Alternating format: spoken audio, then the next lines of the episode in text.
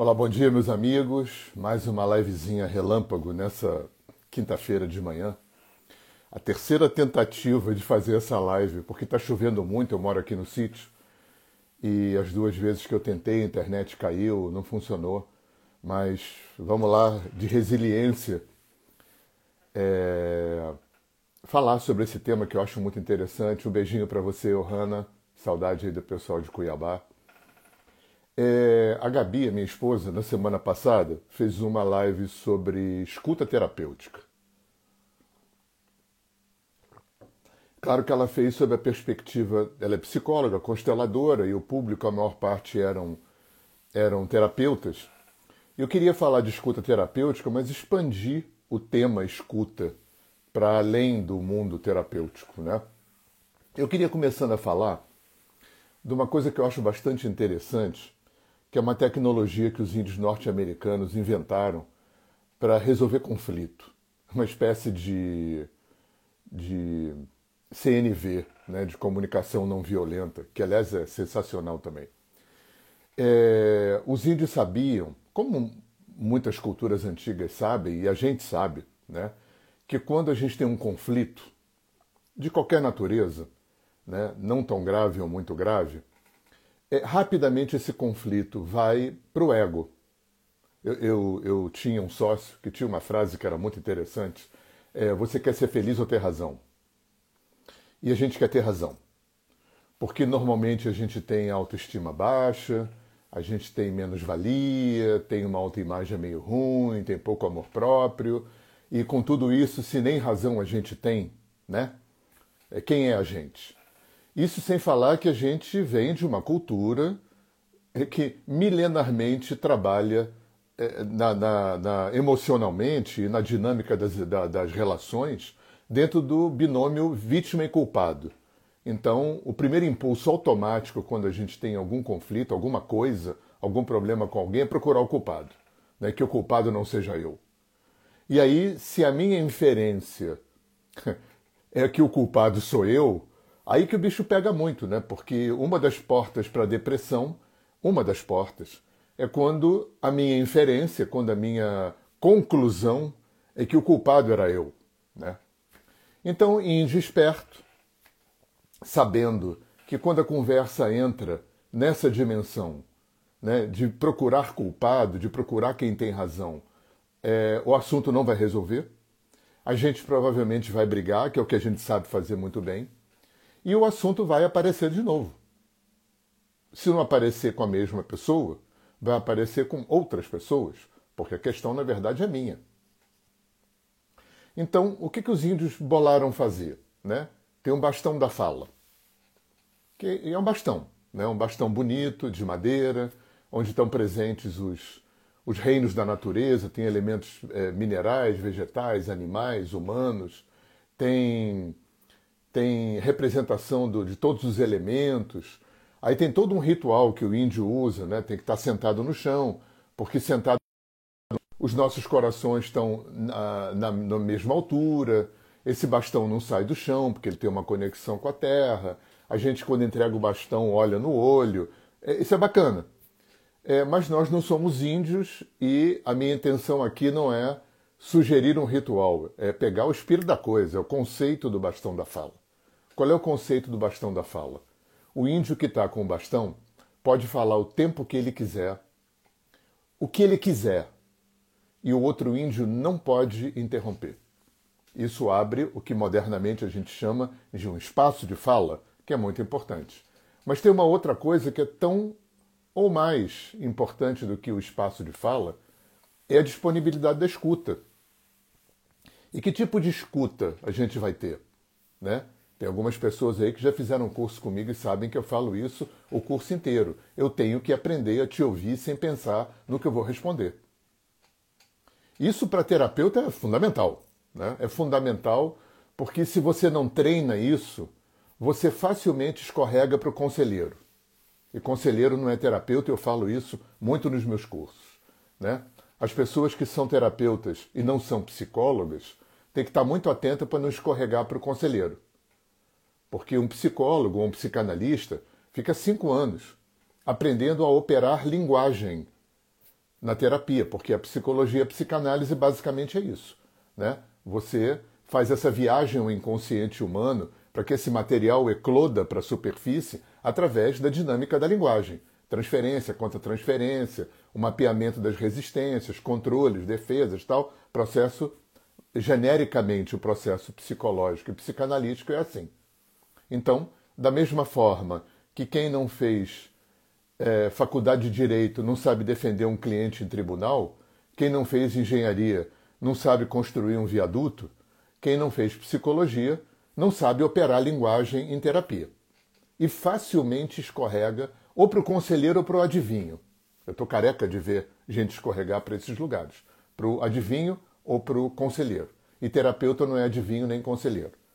Outra coisa importante para terapeutas também. O que o cliente tem para me dizer é muito, muito. Imagina eu falando muito, mas 200 vezes. Muito, muito mais importante do que eu tenho para falar para ele. E é muito fácil escorregar para esse lugar aonde eu estou é, é, empoderado das belíssimas, maravilhosas, profundíssimas, espetaculares coisas que eu tenho que falar para o meu cliente. Não. Por mais espetaculares, experientes, cultíssimas, bem informadas, maravilhosas e profundas que são as coisas que você tem para falar para o teu cliente, as coisas que ele tem para falar para você são muito, muito, muito, infinitamente mais importantes do que as coisas maravilhosas que você tem para falar para ele.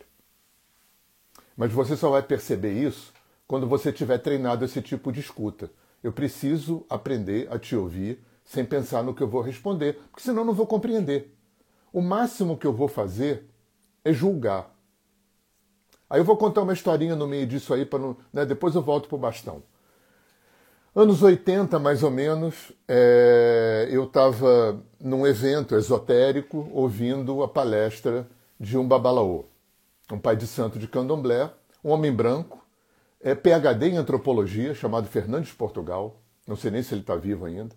E naquela época eu estava no auge da minha história né, é, oriental, hinduísta, eu só usava branco, eu cumpria aquele book todo fazia, meditava três vezes por dia, fazia jejum uma vez por semana, morei em ashram, essa coisa toda. Não estou falando pejorativamente, não, foi muito legal. E no auge do meu do meu fundamentalismo vegetariano.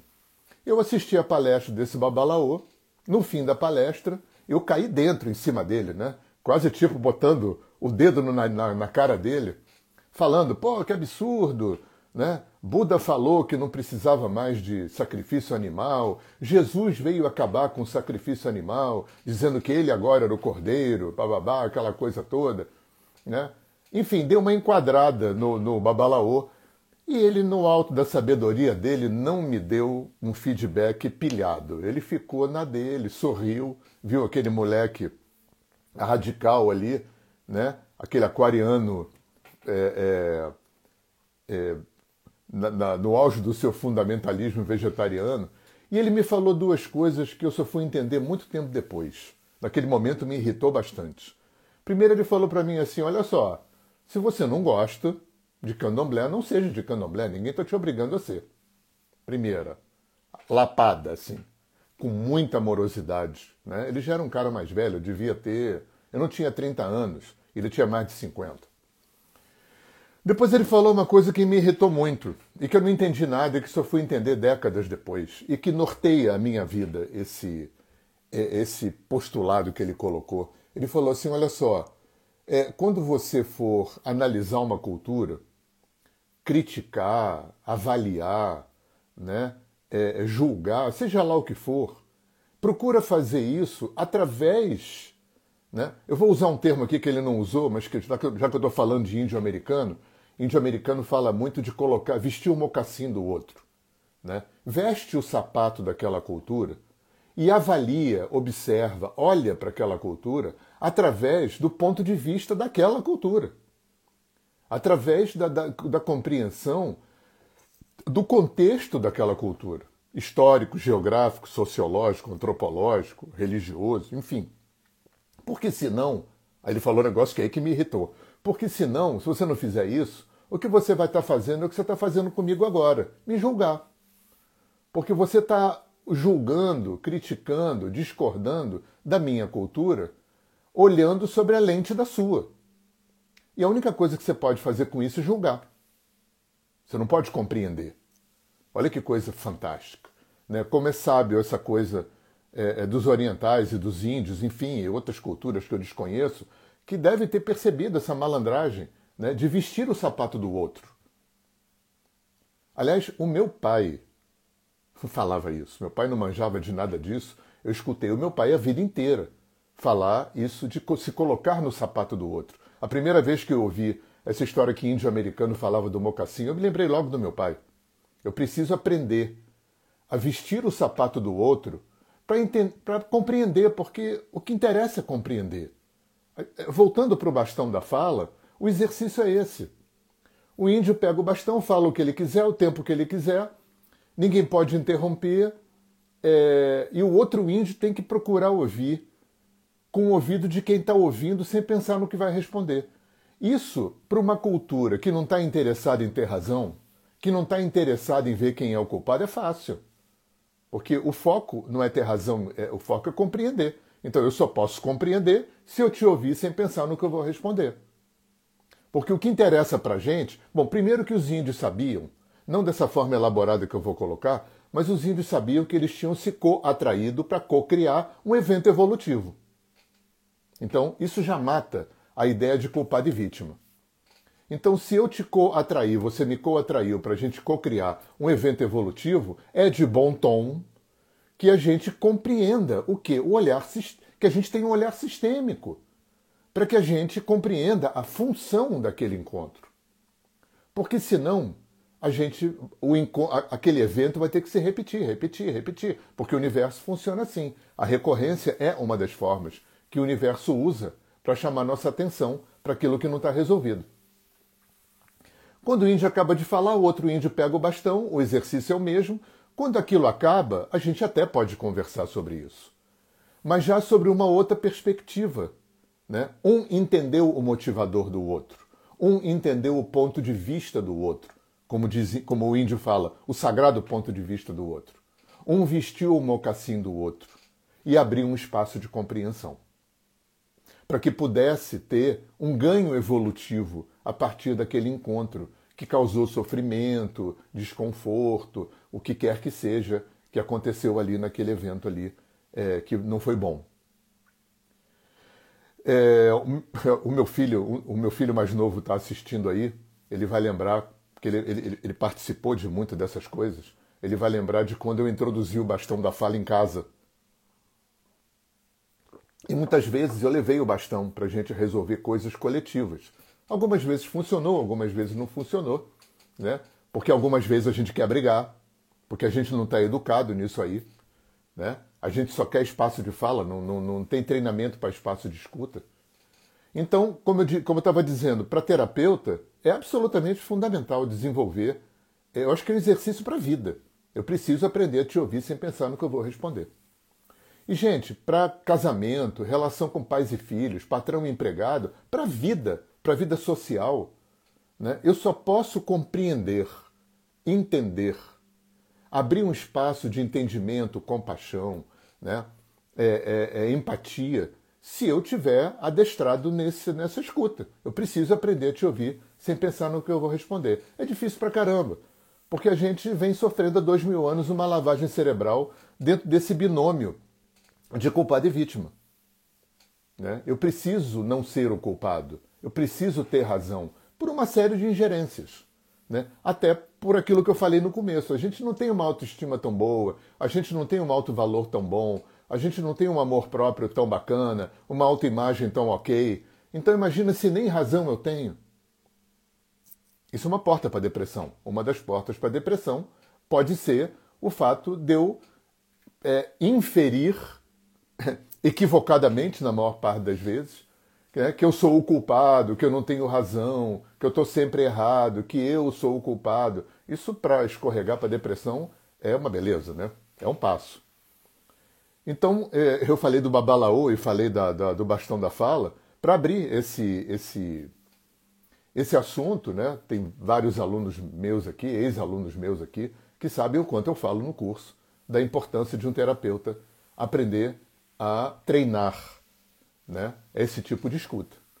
É, na psicanálise tem uma coisa um pouco parecida, que é a escuta flutuante. Né? O psicanalista fica ali, num estado que é um estado alterado de consciência, embora eles não saibam disso, né?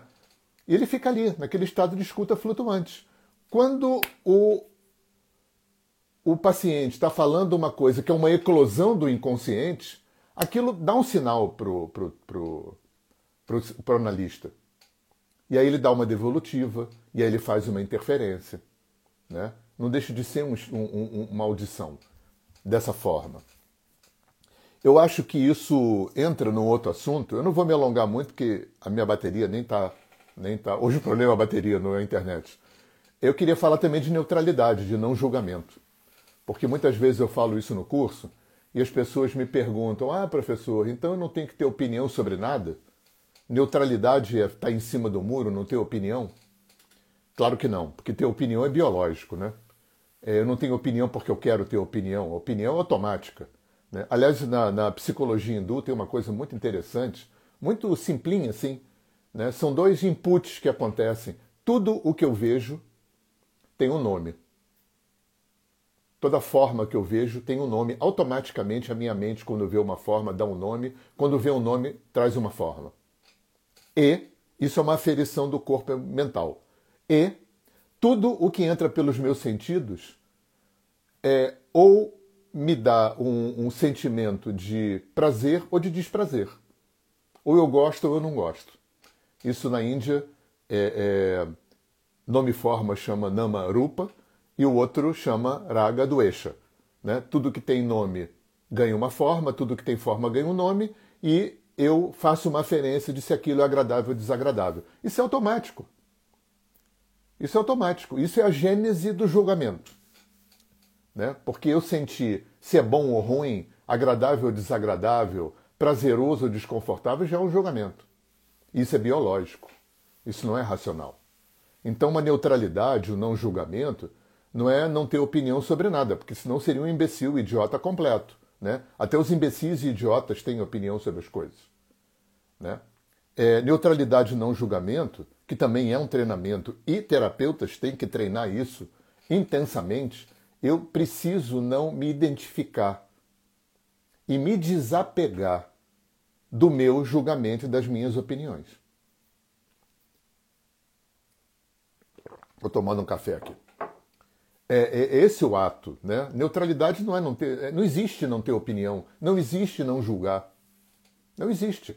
Agora existe um treinamento aonde você pode aprender, assim como você treina ouvir sem pensar no que vai responder, você treina ouvir o outro, seja em terapia ou não, na vida social, familiar, ouvir o outro, procurando não se identificar e se desapegar do seu julgamento e da, da, da, das suas opiniões naquele momento.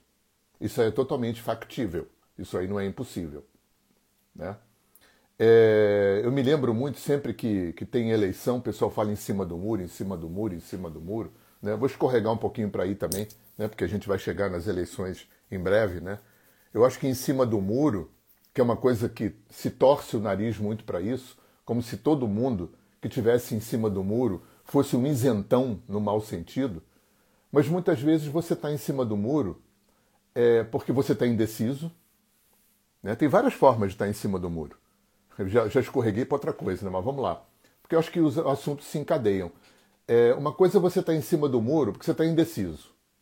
Para que lado você vai pular? Então você quer estudar mais, olhar mais, se apropriar mais daquilo ali para ver para que lado você vai pular. Essa é uma forma de estar tá em cima do muro. A outra forma de estar em cima do muro é quando você. É, isso acontece muito, né?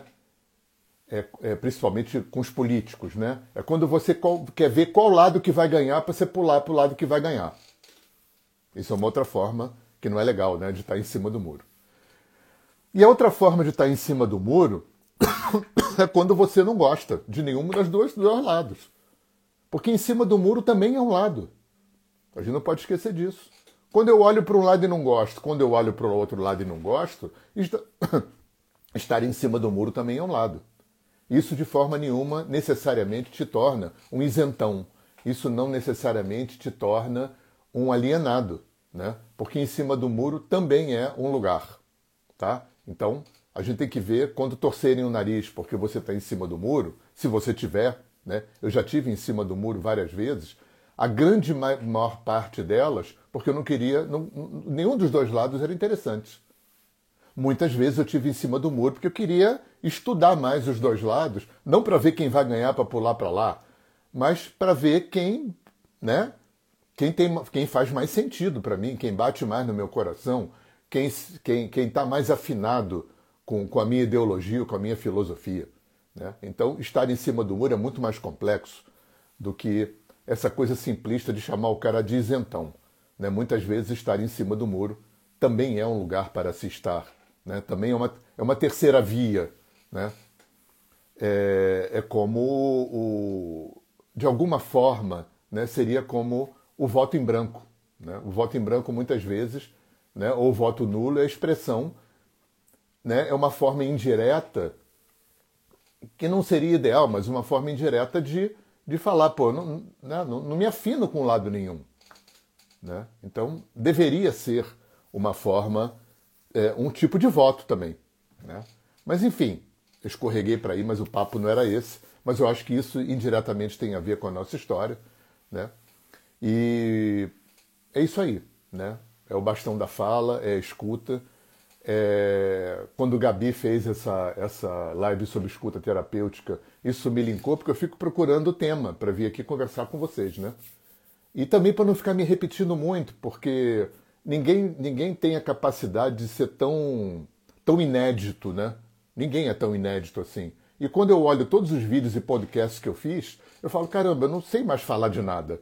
Eu não tenho mais, mais novidade para falar. Né? Ninguém é tão culto, tão bem informado, tão vivido, que possa ser com ineditismo assim tão grande. Né? Mas às vezes é, é, tem uma coisa no aprendizado que é muito interessante, eu aprendi isso com o Oriente, é a, pela repetição. Né? Quantas vezes a gente lê um livro pela terceira, quarta vez e fala, caramba, eu não tinha percebido aquilo, ouve né, em terapia às vezes, né, ouve o terapeuta falar um óbvio, isso acontece comigo muito, aconteceu comigo essa semana. O terapeuta vai, faz uma intervenção ali, faz um negócio e fala, cara, que coisa óbvia, nunca tinha entrado em mim daquele jeito. Então, isso que me motiva às vezes repetir tema, porque muitas vezes é, é, é, a gente aborda de um jeito diferente, e aquilo pode bater no ouvido de um outro jeito, né, e pode ser bacana para quem está ouvindo. Então, fica a proposta para nós todos, porque eu me incluo nessa história. Vamos aprender a, é, a, a, a ouvir o outro sem pensar no que a gente vai responder. É, agora é fácil. Agora, quando você está emocionalizado, irritado, né? quando você está puto, quando você está brigando com alguém, quando você está triste ou está com medo, enfim, ansioso, angustiado, quando você está fora do teu equilíbrio emocional, aí que tem que treinar. Né? Quando, na hora do conflito é que essa escuta é importante. Então, introduz o bastão da fala na sua vida. Não precisa de bastão físico nenhum, não. É uma atitude. Um tem um espaço de fala irrestrito, o outro tem um espaço de escuta. É, eu vou chamar de escuta amorosa. Quando eu te escuto sem pensar no que eu vou responder, a minha intenção é te compreender. Então, isso é uma escuta amorosa. Vamos treinar isso. Vamos treinar se colocar no sapato do outro. Vamos treinar, é, é, é porque quando duas pessoas se encontram para co-criar um, um, um evento evolutivo, elas não vêm sozinhas, gente. Elas vêm com tudo que elas viveram desde a da concepção do óvulo espermatozoide na barriga da mãe delas. Elas vêm com toda a memória de todas as vidas passadas que elas viveram. Elas vêm com toda a memória genética no DNA. Elas vêm com toda a memória ancestral dos seus ancestrais, com toda a memória epigenética, morfogenética. É muito conteúdo, é muita coisa. É, é imenso. O inconsciente é gigante. Então a gente não tem como saber que ingerência sistêmica, kármica, que fez com que duas pessoas precisassem cocriar um, um, um, um evento evolutivo.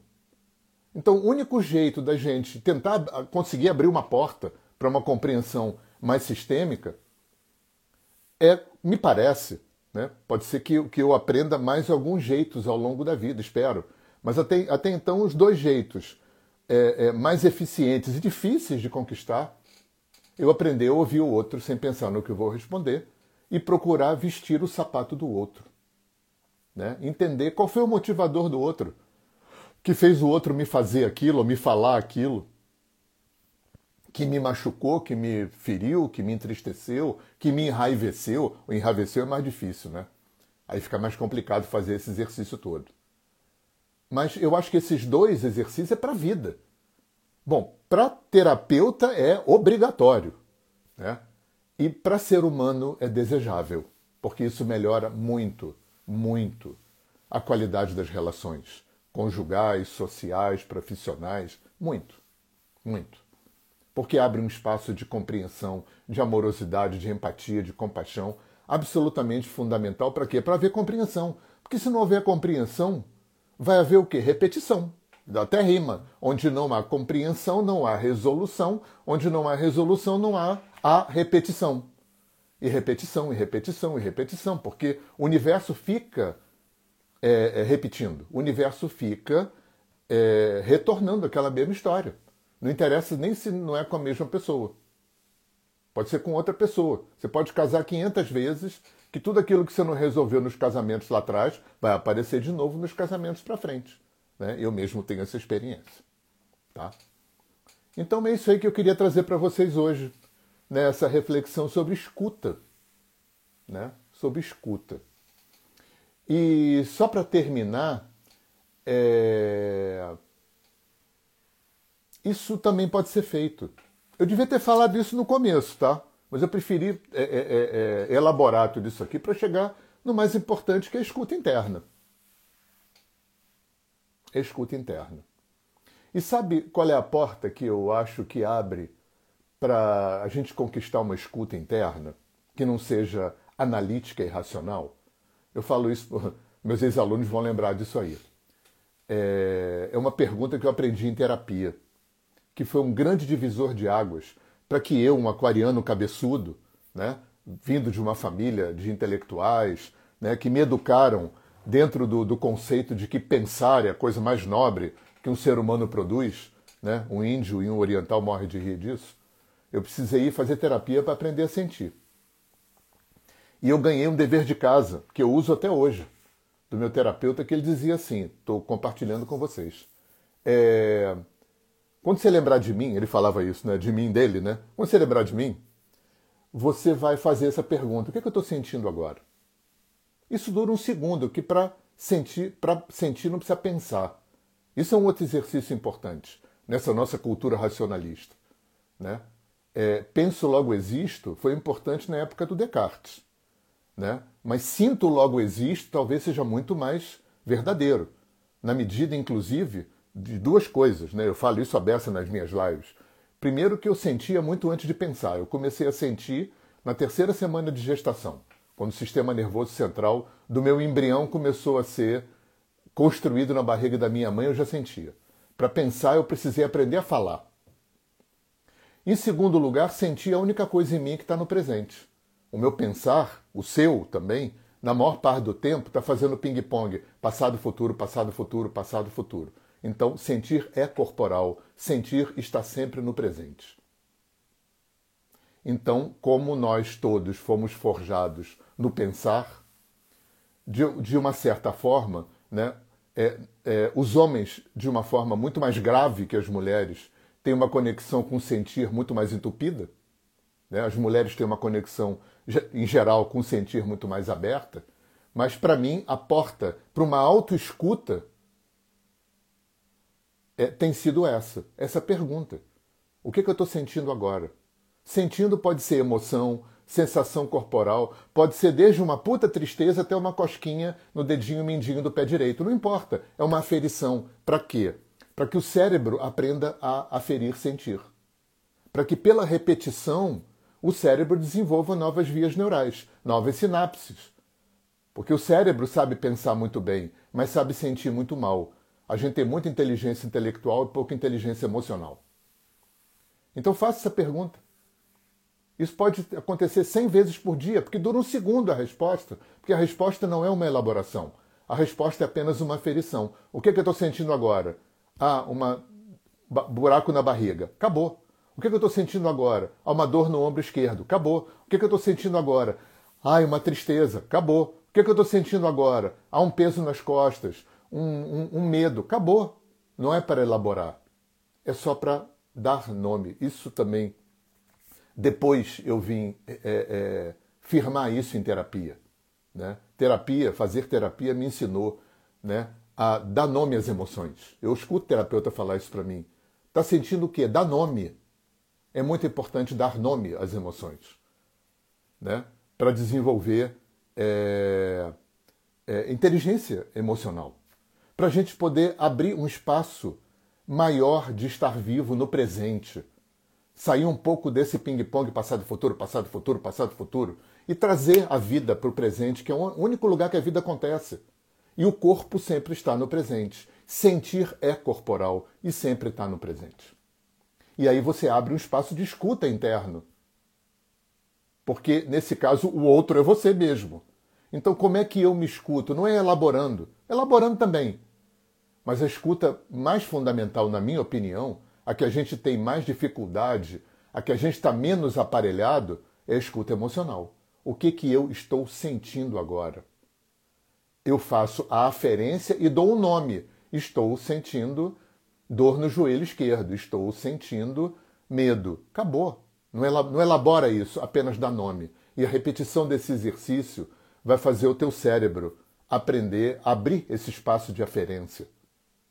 Né? Ganhar um espectro mais amplo de escuta interna. Esse é o exercício que a gente vai fazer com a gente. Tá bom? Eu espero que vocês aproveitem bem, que tem um monte de dever de casa aí. Todos são simples e difíceis. É como meditar. Meditar é simples e difícil. Porque exige o quê? Constância, atenção, né? Orar e vigiar, é isso aí. Vigiar e trabalhar. E a gente conquista esse espaço interno. Tá bom, gente? Para quem entrou agora, Tereza, um abraço para você. Todo mundo que veio aqui nessa manhã de quinta-feira vai ficar gravado para quem entrou agora, tá bom? Um beijo grande para vocês, vocês tenham um fim de semana lindo. E tô por aqui, né? Quem quiser os meus e-books gratuitamente é só entrar em contato comigo, tá? Que eu estou distribuindo meus três e-books gratuitamente. Quem quiser informações sobre os cursos, em janeiro recomeçam os cursos, tem uma agenda de 12 cursos pelo Brasil inteiro, tá bom? E quem quiser, quem tiver interesse também em atendimento de alinhamento energético comigo também, é só entrar em contato. Quem não tiver o meu contato, tem o, o, o inbox aí do Instagram. Se botar Renani Fornari no, no Google, você vai encontrar o meu site aí, tem link para os meus canais de podcast, para os meus canais de música, para os meus canais de vídeo, tá? Tem a minha vida inteira aí aberta para você. Pode fazer contato comigo, porque não me incomoda e me dá muito prazer. Um beijo, Salete, um beijo, Janaína, um beijo para todos vocês, Maria Cacinscas, e tamo junto, tá bom? Beijo grande.